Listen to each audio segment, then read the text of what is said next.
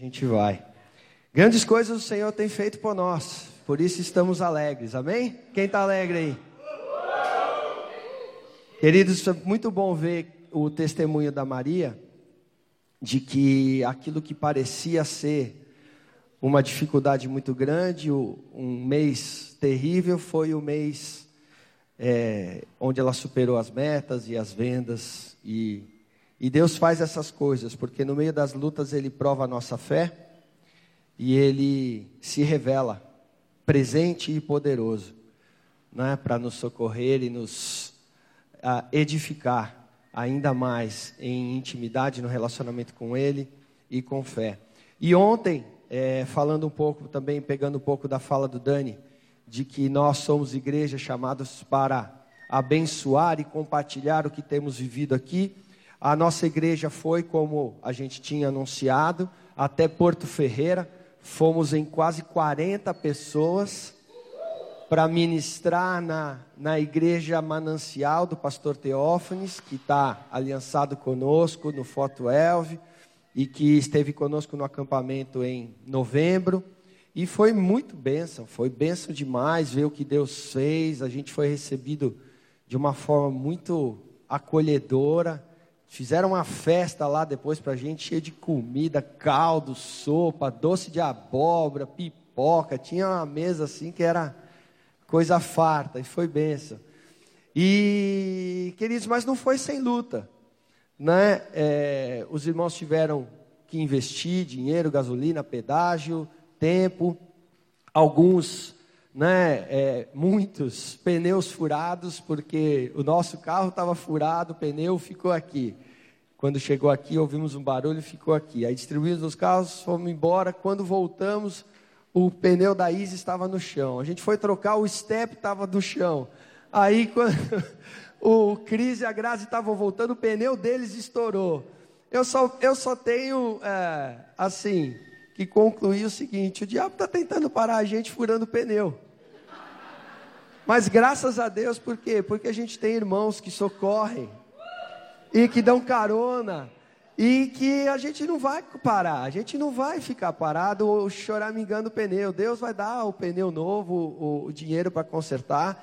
E o que importa é que a gente foi lá, compartilhar do que tem recebido, da vida, da graça, do amor, da intimidade, da alegria, do prazer que é fazer parte do projeto de Deus, fazer parte do povo de Deus, fazer parte do que Ele faz na terra. Não tem nada mais valioso, precioso do que isso. E é isso que Deus nos chama a, a, a fazer parte, a compartilhar dele. E é por isso que a gente está aqui. A gente não está aqui para fazer um clubinho e ficar se agradando um ao outro. A gente está aqui para agradar aquele que foi extravagante, generoso, se doou completamente para que nós tivéssemos vida. Amém? Bem-vindo a este clube, o clube dele. Queridos, é, mas nessa meio da correria, você vê como a coisa aqui é dinâmica, né? Um domingo a gente tem PowerPoint, no outro dia a gente tem um rabisco aqui, que foi o que deu para fazer. Mas é, eu creio que eu tenho algo para compartilhar do coração do Senhor para a gente. E, e eu queria que nós olhássemos para o fim do ministério de Jesus e o que aconteceu a partir daí. Mas antes disso, eu queria que você fechasse seus olhos, curvasse a sua cabeça e orasse comigo para que nós recebamos graça do Senhor. Pai Santo, tudo aqui é para o Senhor, por causa do Senhor e pelo Senhor. Senhor, não queremos sair daqui convencidos pela eloquência de sabedoria ou palavras humanas, mas queremos ouvir a voz do Teu Espírito, queremos ouvir o Senhor falando aos nossos corações, queremos enxergar mais do Senhor, compreender mais do Senhor, aprender mais do Senhor para nos comprometermos mais pelo Senhor. Então, Senhor, aquieta a nossa mente, nosso coração, abre o nosso entendimento. Usa a minha vida, usa a tua palavra, usa cada irmão aqui e faz como te agrada. Essa é a nossa oração, Paizinho, em nome de Jesus. Amém. Abre a sua Bíblia comigo em João, capítulo 14, que é o final do ministério de Jesus, os últimos dias de Jesus na terra. Ó, oh, já vou te dar uma dica. Fica com a Bíblia aí na mão que nós vamos ler bastante hoje, tá bom? Porque a palavra de Deus tem prioridade, primazia sobre qualquer palavra humana. Então, presta atenção quando você lê, não acha que é só um, um apoio para algo que a gente quer falar, mas entenda como o Senhor falando com você. Acharam João 14? Ah, tá aí. Obrigado. Não se perturbe o coração de vocês, creiam em Deus, creiam também em mim. Na casa de meu pai há muitos aposentos ou moradas. Se não fosse assim, eu teria dito para vocês. Mas eu vou preparar-lhes um lugar. E se eu for lhes preparar um lugar, voltarei e os levarei a mim, para que vocês estejam onde eu estiver.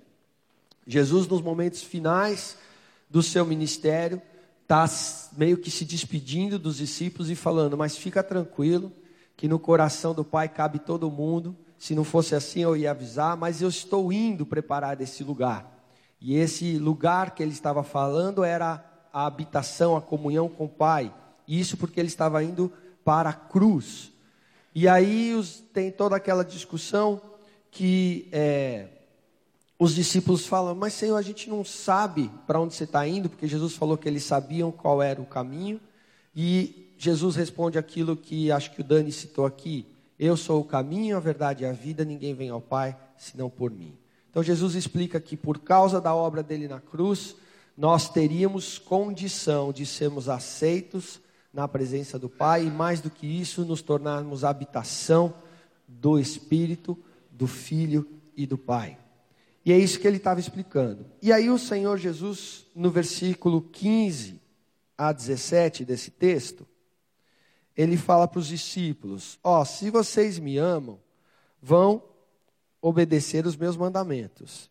E eu pedirei ao Pai, e ele lhes dará outro conselheiro para estar com vocês para sempre o Espírito da Verdade.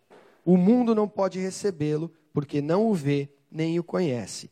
Mas vocês o conhecem, pois ele vive com vocês e estará ou está, dependendo da versão, com vocês.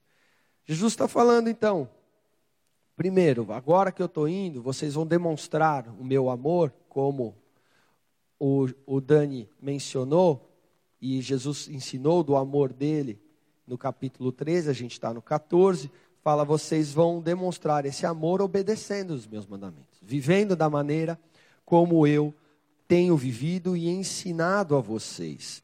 E mas fica tranquilo porque eu não vou deixar vocês sozinhos. Eu vou pedir ao Pai e ele lhes dará outro conselheiro ou outro consolador. É interessante que é, na língua grega é bem distinto, tem duas palavras para outro. A gente, mas no português dá essa aplicação também, é igual. Você tem um outro que significa outro de diferente espécie, e você tem um outro que é um outro do mesmo. É como ó, me, me pega um outro copo d'água, uma outra caneta, um outro celular. É da mesma coisa que você está falando, da mesma essência, com a palavra outro. É que em grego você tem esses termos diferentes. E no caso aqui ele está dizendo esse diferente que é o mesmo. Ele está falando, eu vou orar ao Pai que vai enviar um outro como eu, da mesma essência divindade, que é o Espírito Santo. Não é um, um, um ajudante, um terceirizado, um, né, um office boy, não. É a pessoa da Trindade. É o Espírito da verdade, que o mundo não conhece, por quê? Porque só aqueles que recebem a revelação de quem Jesus é, que conhecem e entendem a pessoa e a obra de Cristo, é que por causa da ação desse próprio Espírito que é verdadeiro e que nos mostra quem Jesus é, é que então reconhecem a verdade que há neles. Até aqui tudo bem? Estão acompanhando? Fim do ministério de Jesus. Aí vira a página na Bíblia, se você veio com uma Bíblia em papel como eu hoje. Se não, você vai no capítulo 15. E aí, nos versículos 26 e 27, Jesus diz o que aconteceria quando este Espírito que ele enviaria da parte do Pai, que é outro conselheiro, e vocês já ouviram falar, o termo é Paráclitos, é aquele que caminha ao nosso lado, né, que fica incentivando para que a gente vença a corrida, esse é o termo da, que foi escolhido para designar a principal função. E aí diz aí no versículo 26: Quando vier o conselheiro ou o consolador, que eu enviarei a vocês da parte do Pai, o Espírito da verdade que provém do Pai, ele testemunhará a meu respeito, e vocês também testemunharão, pois estão comigo desde o princípio. Ele estava falando para os discípulos, mas ele estava dizendo: quando o Espírito Santo for derramado e vocês receberem, então vocês se tornarão testemunhas, anunciadores, proclamadores do Evangelho. E aí, bem no finzinho já do discurso de Jesus, do ensino de Jesus, João ah, 16, ele vai falar um pouco mais sobre esse ministério e obra do Espírito Santo.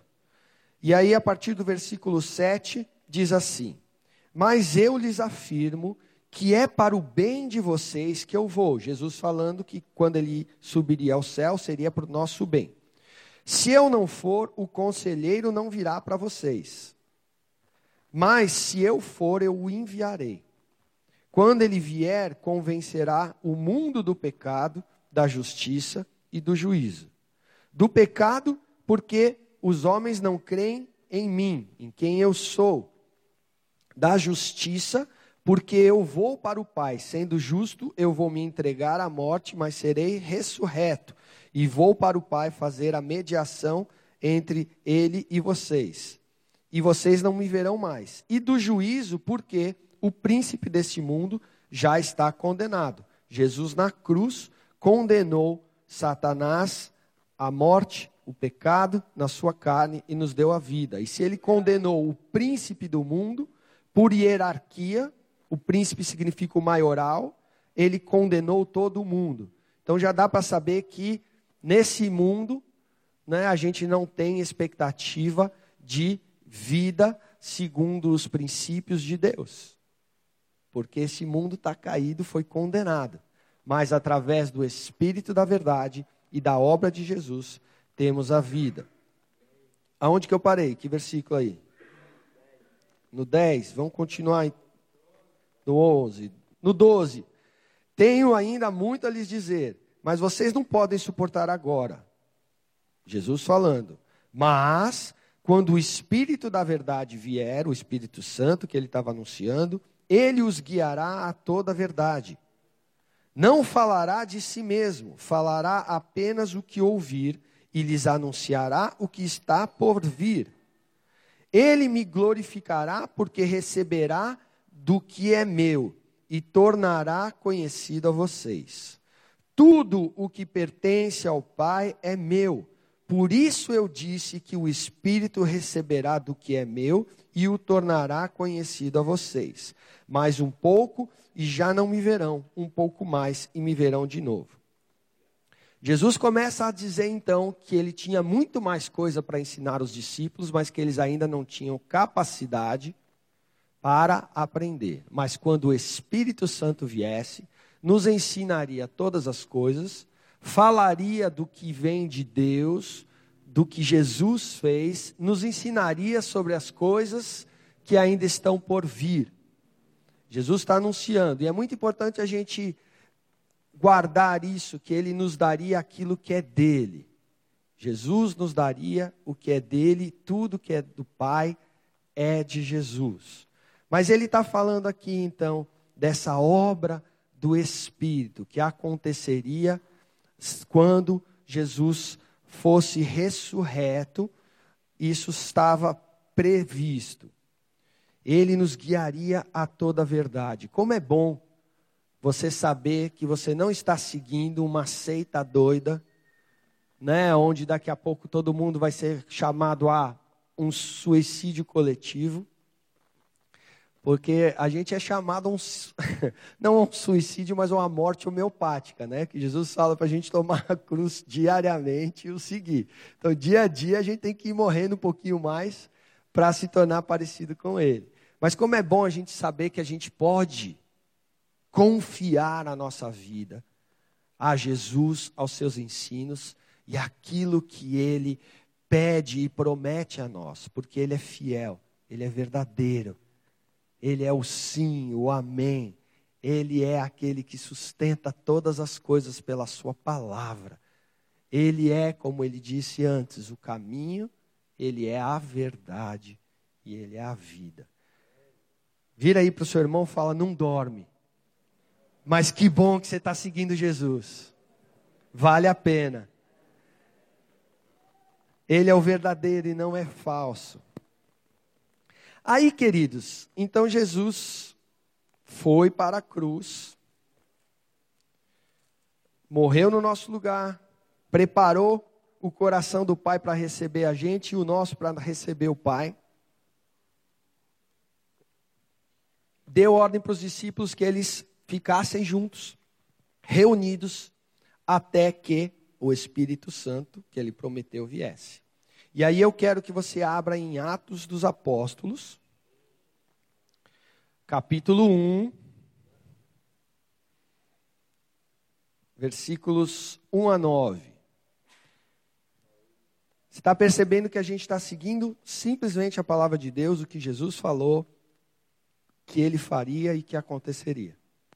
Então agora a gente vê Lucas escrevendo, registrando fazendo papel de jornalista, o que aconteceu depois da morte e ressurreição de Jesus. Então ele começa a dizer: Em meu livro anterior, Teófilo, escrevi a respeito de tudo que Jesus começou a fazer e ensinar, até o dia que foi elevado aos céus. Jesus falou: Eu vou, vocês não vão me ver, mas depois eu volto. Então ele subiu. Depois de ter dado instruções por meio do Espírito Santo aos apóstolos que tinha escolhido. Depois do seu sofrimento, Jesus apresentou-se a eles e deu-lhes muitas provas indiscutíveis de que estava vivo. Apareceu-lhes por um período de 40 dias, falando-lhes acerca do reino de Deus. Certa ocasião, comia com eles, enquanto comia com eles, deu-lhes essa ordem: Não saiam de Jerusalém mas esperem pela promessa do meu Pai, da qual lhes falei. Pois João batizou com água, mas dentro de poucos dias vocês serão batizados com o Espírito Santo. Então os que estavam reunidos lhe perguntaram: Senhor, é nesse tempo que vai restaurar o reino de Israel? Ele lhes respondeu: Não compete saber os tempos e datas que o Pai estabeleceu para sua, pela sua própria autoridade, mas vocês receberão poder quando o Espírito Santo descer sobre vocês, e serão minhas testemunhas em Jerusalém, toda a Judéia, Samaria, até os confins da terra. E tendo dito isso, foi elevado às alturas, enquanto eles olhavam, e uma nuvem o encobriu à vista deles. Eles ficaram com os olhos fixos no céu enquanto subia, e aí surgem os anjos e falam: para de ficar olhando para a nuvem, vai fazer o que ele falou, porque ele vai voltar. Isso foi parafraseando, não está escrito isso. Mas o que eu quero dizer é, primeiro, que então Lucas está relatando as últimas palavras de Jesus, falando: vocês ficam aí por 40 dias. Ele ficou ensinando, comeu, bebeu com os discípulos. Muitos viram, muitos viram ele ressurreto.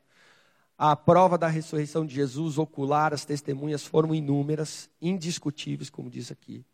Mas ele deu essa ordem: ficam reunidos, continuem perseverando até que do alto vocês recebam o Espírito. E então vocês receberão poder. Atos 1:8. E poder é uma palavra bastante é, anunciada, pregada especialmente em igrejas pentecostais, em igrejas carismáticas, avivadas. Nós nos ah, enquadramos como aqueles que acreditam nos dons do Espírito. Mas o interessante é que o poder é uma capacitação para algo. E aqui o poder é bem claro. Vocês vão receber poder para ser. para ser o quê? Testemunha do que Jesus fez e faz. Então não é poder para fazer é, show pirotécnico, né? Entretenimento, é poder para ser um discípulo, é poder para testemunhar do que Jesus fez na cruz e do que ele faz diariamente. Né? É, isso é bastante interessante e, e importante a gente ressaltar. Mas o que acontece é que aí depois de Atos 1 vem Atos 2. Aham. E aí em Atos 2 diz que chegando o dia de Pentecostes, estavam todos reunidos num só lugar. De repente veio um som como de um vento forte, encheu toda a casa onde estavam, e viram o que parecia línguas como fogo, e pousaram sobre cada um deles. Todos ficaram cheios do Espírito e começaram a falar noutras línguas, conforme o Espírito capacitava. Depois do que Jesus prometeu, depois dos 40 dias, depois de mais 10 dias, vem o Pentecostes, que são 50 dias depois da Páscoa. Se você não sabe, vira para o seu irmão e fala: Hoje é dia de Pentecostes.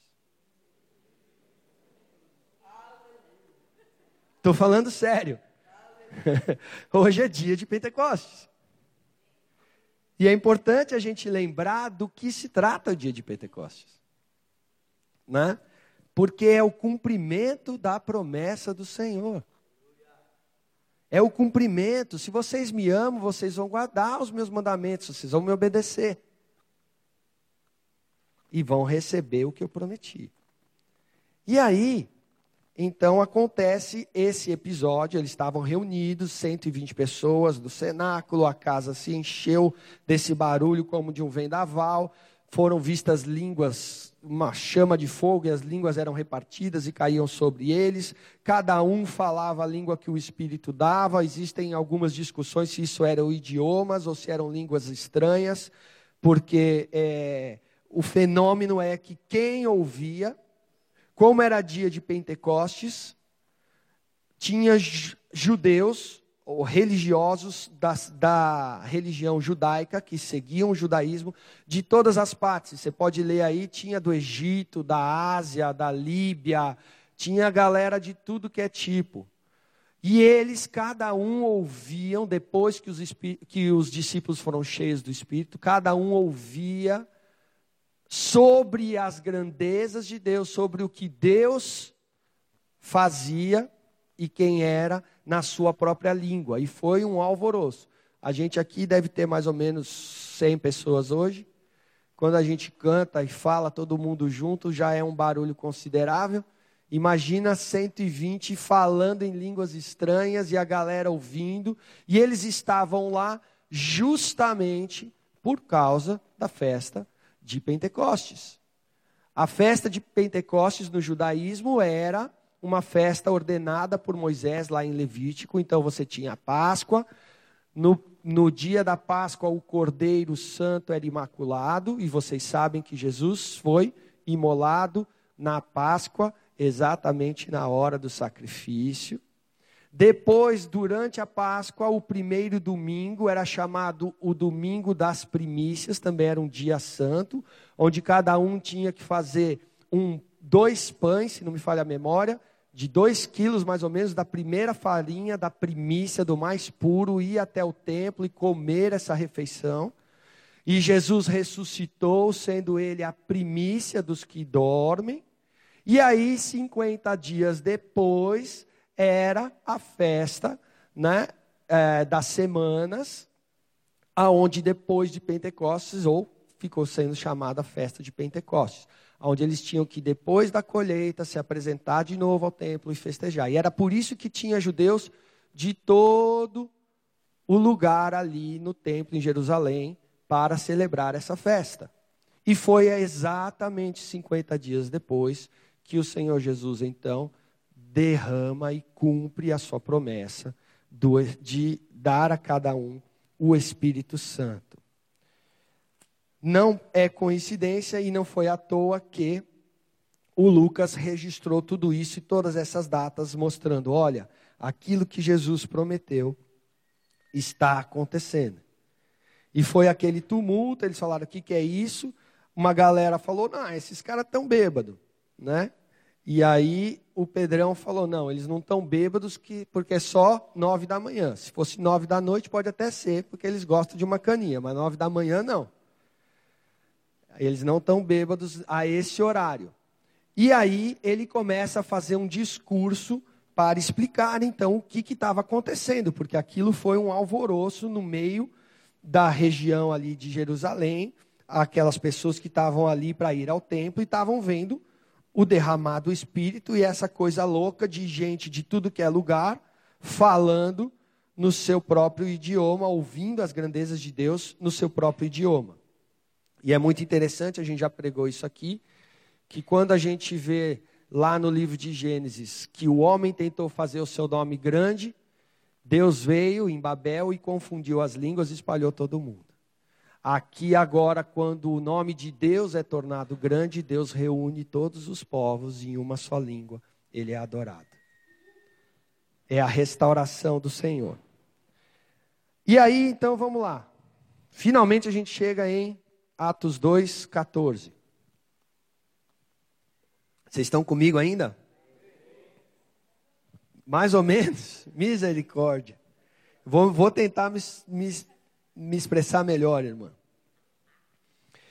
Então Pedro levantou-se com os onze e em alta voz dirigiu a multidão: Homens da Judéia e todos os que vivem em Jerusalém, deixem-me explicar isto.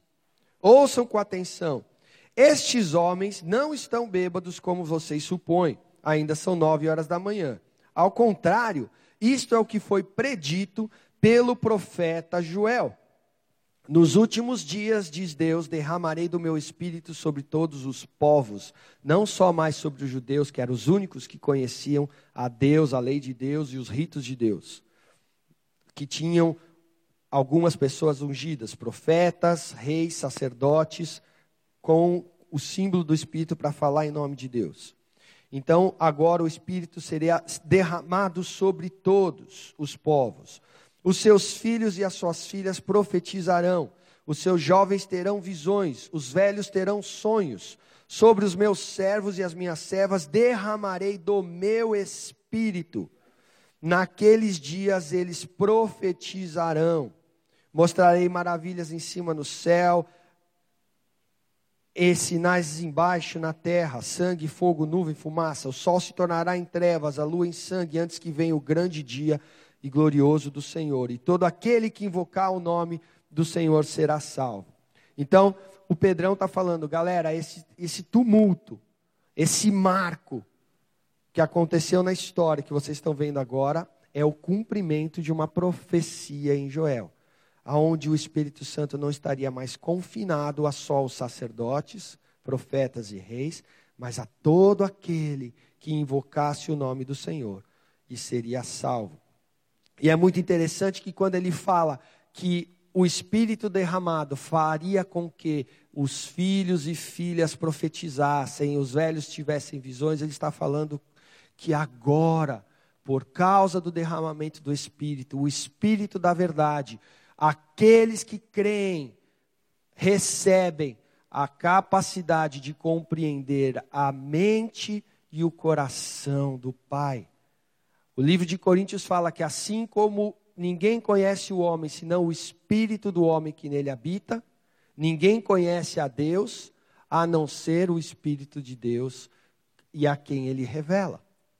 Por causa do derramamento do Espírito, a gente pode conhecer Deus, conhecer, entender Suas palavras, conhecer o que está na sua mente, no seu coração, o seu amor. E isso é o privilégio. E aí, o Pedrão continua falando: Israelitas, ouçam essas palavras. Jesus de Nazaré foi aprovado por Deus diante de vocês por meio de milagres, maravilhas e sinais que Deus fez entre vocês por intermédio dele, como vocês mesmos sabem. Era famoso e conhecido em todo lugar.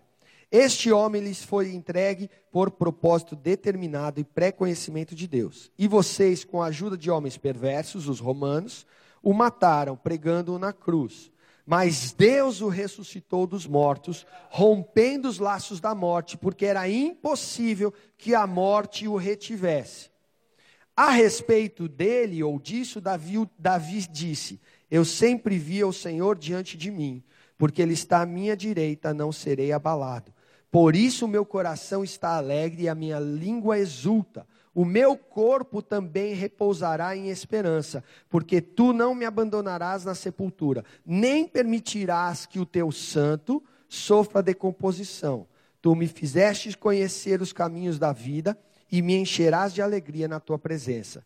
É muito interessante a gente perceber o contexto que Pedro faz, a aplicação que Pedro faz das palavras profetizadas por Davi. Porque Davi entendeu que o Messias, que seria rei, que viria da sua linhagem, viveria para sempre. Não seria é, deixado à morte, não sofreria decomposição, a morte não teria poder sobre ele. E porque ele viu isso, ele então creu e se alegrou e falou: Eu não tenho medo de ir para a sepultura, porque eu sei que eu também serei ressurreto com ele, e a minha alma exultará na presença de Jesus. Porque ele viu e entendeu que Jesus seria ressurreto, ele compreendeu que não precisava temer a morte, porque ele tinha uma aliança com Deus.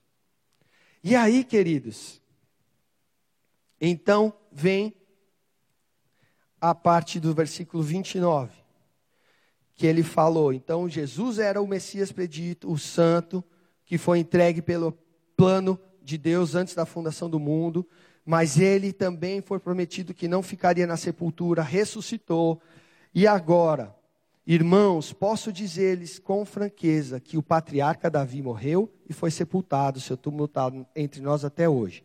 Mas ele era profeta, sabia que Deus lhe prometera sob juramento que colocaria um dos seus descendentes no seu trono. Prevendo isso, falou da ressurreição de Cristo, que não foi abandonado no sepulcro e cujo corpo não sofreu decomposição. Deus ressuscitou este Jesus. E todos nós somos testemunhas desse fato. Exaltado à direita de Deus, ele recebeu do Pai o Espírito Santo prometido e derramou o que vocês agora veem e ouvem. E aí, queridos, está a chave. Jesus Cristo entregue à morte.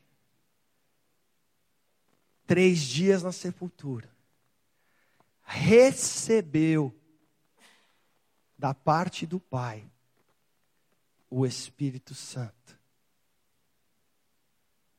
E este Espírito o ressuscitou dos mortos. E quando ele recebeu isso que era do Pai e que era dele, porque tudo que era do Pai era dele, então diz o final do versículo 33: ele derramou sobre todos que agora vêm e ouvem.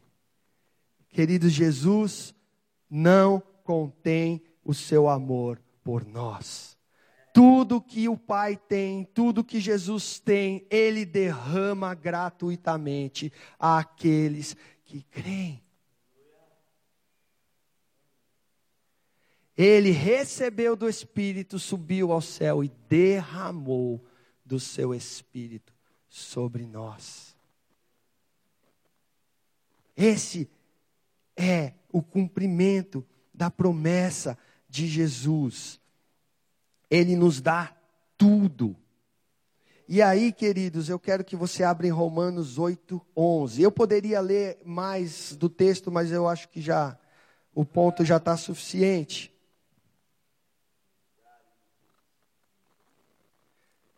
Romanos 8.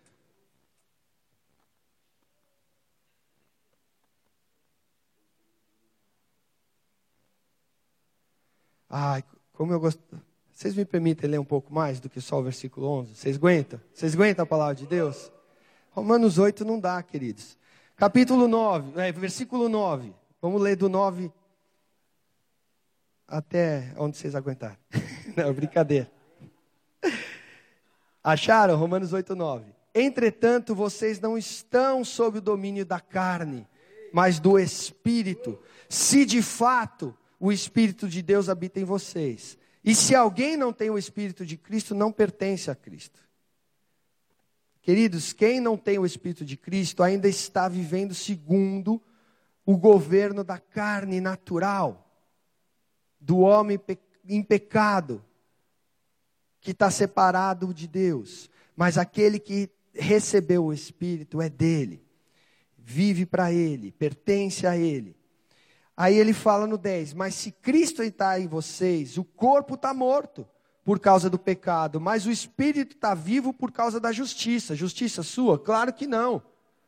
O corpo morto por sua causa. Você é pecador que nem eu, miserável. Mas a gente se identifica com Cristo no batismo e com Ele a gente é morto e sepultado. E por causa da ressurreição dele a gente recebe a vida e o Espírito. E aí o versículo 11: E se o espírito daquele que ressuscitou Jesus dentre os mortos habita em vocês, aquele que ressuscitou a Cristo dentre os mortos também dará vida aos seus corpos mortais por meio do seu espírito que habita em vocês. E no final desse texto, eu não vou ler mais, ele fala: E é por causa desse espírito que a gente sabe que é filho dele e pode clamar, Abba paizinho. Mas o que eu quero dizer é, queridos, Deus não nos dá o que é bom. Vira para alguém aí e fala: Deus não nos dá o que é bom. Confie em mim até o fim da frase. Deus só nos dá o que é melhor, o que é perfeito. E o que é melhor e o que é perfeito é que é o plano dele para a sua vida. E o plano dele é para que você participe da história, do plano que é dele mesmo. E por, isso ele te dá o espírito dele, aquilo que era do Pai. Eu tenho tudo que é do Pai, tudo que é do Pai é meu. Eu recebi o espírito que é do Pai e eu dou para vocês aquilo que é do Pai. E porque eu dou para vocês, vocês podem ter esperança que o mesmo Espírito que ressuscitou Jesus Cristo dentre os mortos habita em vossos corações. Isso é o Pentecostes. Vira para alguém e fala: Você pode ter esperança, porque Jesus ressuscitou e Ele nos deu o seu Espírito o espírito de ressurreição e vida, o espírito da verdade. E é por isso que a gente pode olhar para Ele e saber que a gente vai vencer, porque Ele venceu.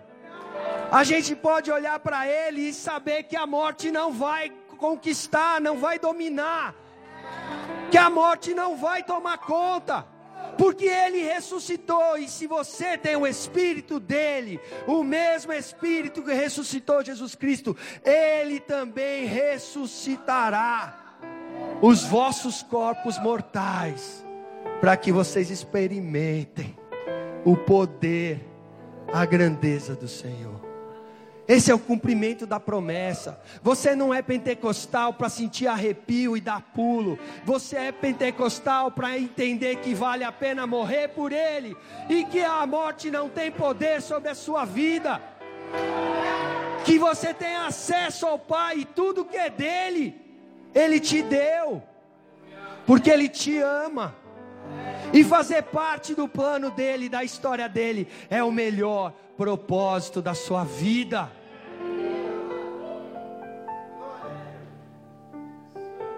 É isso que a gente celebra hoje, queridos.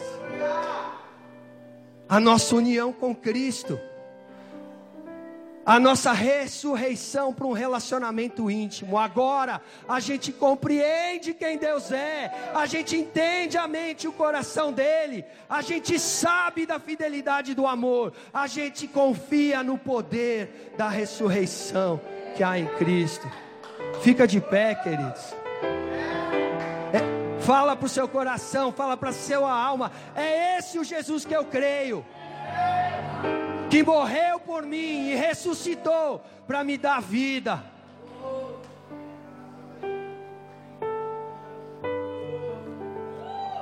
Eu vou chamar a banda aqui que preparou essa música especialmente para essa mensagem.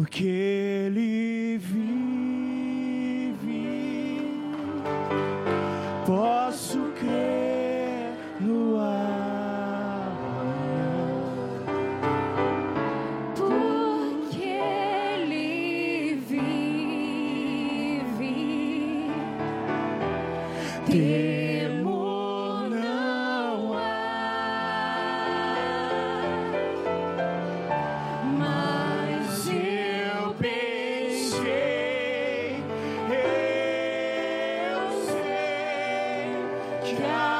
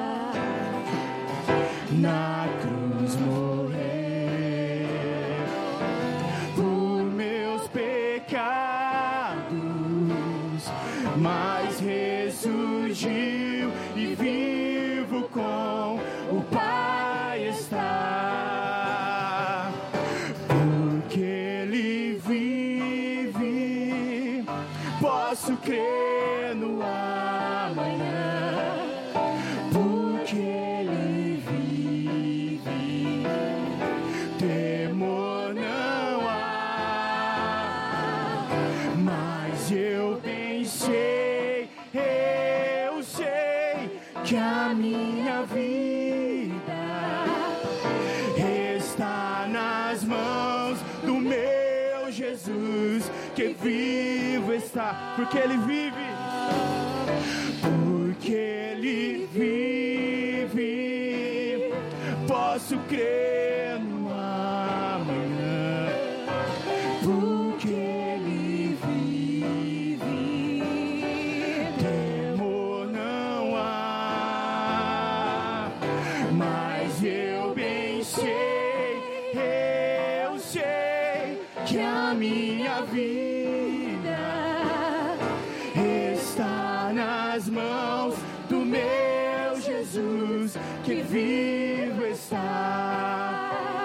Está, na, está nas mãos do meu Jesus que vivo está.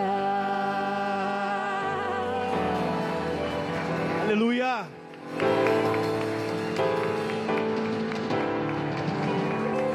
Aleluia. Aleluia. Aleluia. Né, que continue com seus olhos fechados. Né, que o nosso coração seja despertado, seja avivado para a obra do Senhor neste tempo, não apenas aqui nessa canção, né, mas que a gente seja despertado para o que o Senhor está fazendo nessa terra, ao nosso redor. Né, mas a gente sabe que tem muita gente que anda, vem aqui, como o Ronaldo falou, pode ter até uma algo sensorial, sai daqui radiante, mas chega na sua casa, né? E eu queria orar por você, né? Acho que tem uma oportunidade para orar por você que quer ser despertado, quer ser avivado naquilo que Deus está fazendo, não só aqui, mas em toda a sua volta. Né? Queria que eu orar por você que chamar a igreja para orar, para a gente seja despertado mesmo, para que a gente não seja apenas levado por qualquer momento, qualquer sensação, mas que a gente seja realmente despertado por Deus para fazer o que Ele pediu para fazermos nesse tempo. Né? Vivemos cheio do Espírito Santo dele.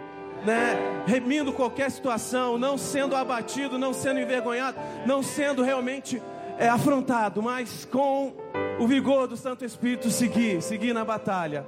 Né? E eu queria fazer um convite. Você quer ser despertado mesmo, você quer ser avivado para andar em ousadia, intrepidez, como aqueles discípulos andaram, né? Mesmo tendo ah, o, o som, o medo, a morte, mas eles em nenhum momento deixaram de render a sua vida a Jesus. Né? Enquanto a banda estiver cantando, queria chamar você a vir aqui na frente. Né? Vamos orar junto para que Deus desperte isso mesmo para que não seja apenas uma canção, mas seja algo que venha do Espírito Santo de Deus gerando no seu coração. Que hoje gere realmente uma comunidade vibrante, uma comunidade dependente do Espírito, uma comunidade desesperada pela presença de Deus em suas vidas. Amém? À medida que estivermos cantando aqui, queria que você viesse à frente. Vamos orar por você. Queria que a liderança orasse por cada um que vier aqui. crendo.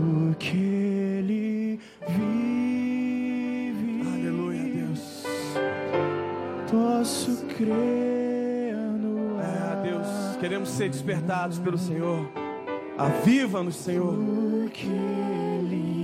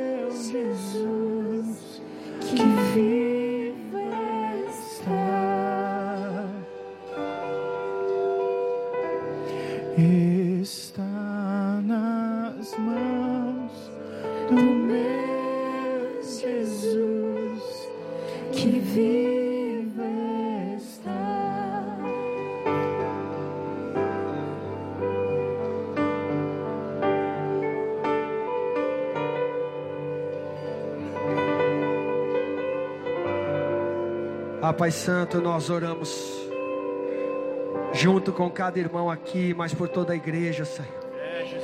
Pai, nós queremos ser como esses homens e mulheres de Atos que transformaram o mundo, que viraram a sociedade de cabeça para baixo, porque conheceram o Cristo ressurreto porque receberam do poder do Espírito para mais não mais, para não mais andar em escravidão, em morte, mas em liberdade, em vida, em comunhão, em intimidade contigo.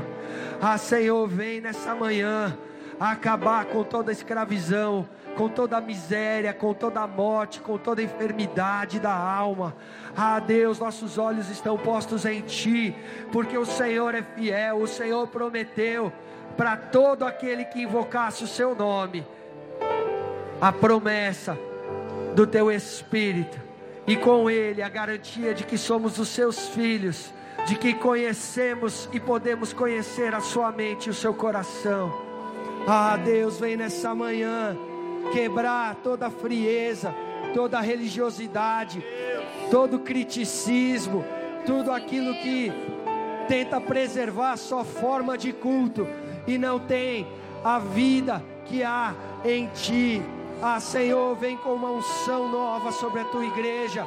Vem com um derramado, um fogo santo, Pai, consumindo todo egoísmo, consumismo, Senhor, consumindo, Senhor, tudo aquilo que tenta, todo clubismo, preservar a tua vida, porque o Senhor nos chamou e nos deu o seu Espírito para sermos testemunhas da sua grandeza, testemunhas da sua glória, da sua majestade. Ah, Senhor, capacita-nos e unge-nos com teu Espírito, porque queremos testemunhar do teu amor, da tua graça, da tua majestade, da tua salvação, da tua justiça, da tua fidelidade, da tua verdade, da tua santidade, ah, da tua honra, do teu valor seja, Senhor, engrandecido no nosso meio, porque este povo foi comprado pelo teu sacrifício e a vida que vivemos agora, a vivemos na fé do Filho de Deus que se entregou por nós, pelos nossos pecados e ressuscitou para a nossa justificação. A Ti, Senhor Deus, toda a honra. Vem, Senhor, vem, Senhor, vem, Senhor, vem, Senhor, e faz-nos um. Vem, Senhor, e faz-nos um só corpo, uma só mente, um só coração, uma só voz. Ah, Senhor, faz isso na tua igreja nessa manhã. Te orarás. Te orarás, sotosoierás. E chorarás, sorarás.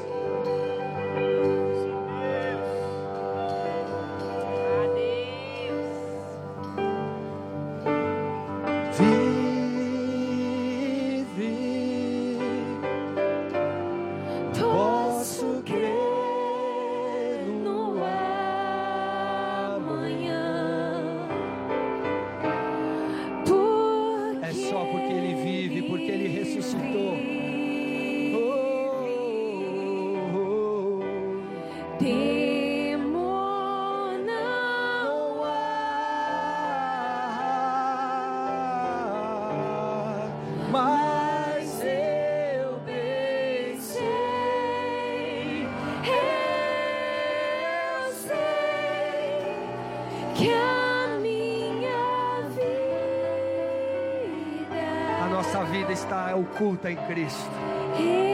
está nas mãos Do meu Jesus, que vive está. Aleluia, você pode aplaudir ao Senhor.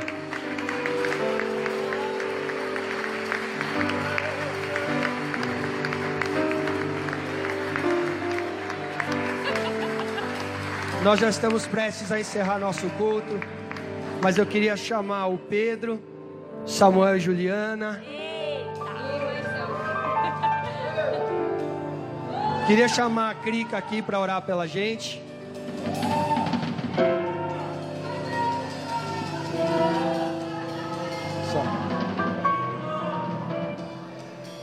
Para quem não sabe, Pedrinho está indo amanhã para a África do Sul. Porque esse Deus bom a quem a gente serve abriu as portas, liberou vida.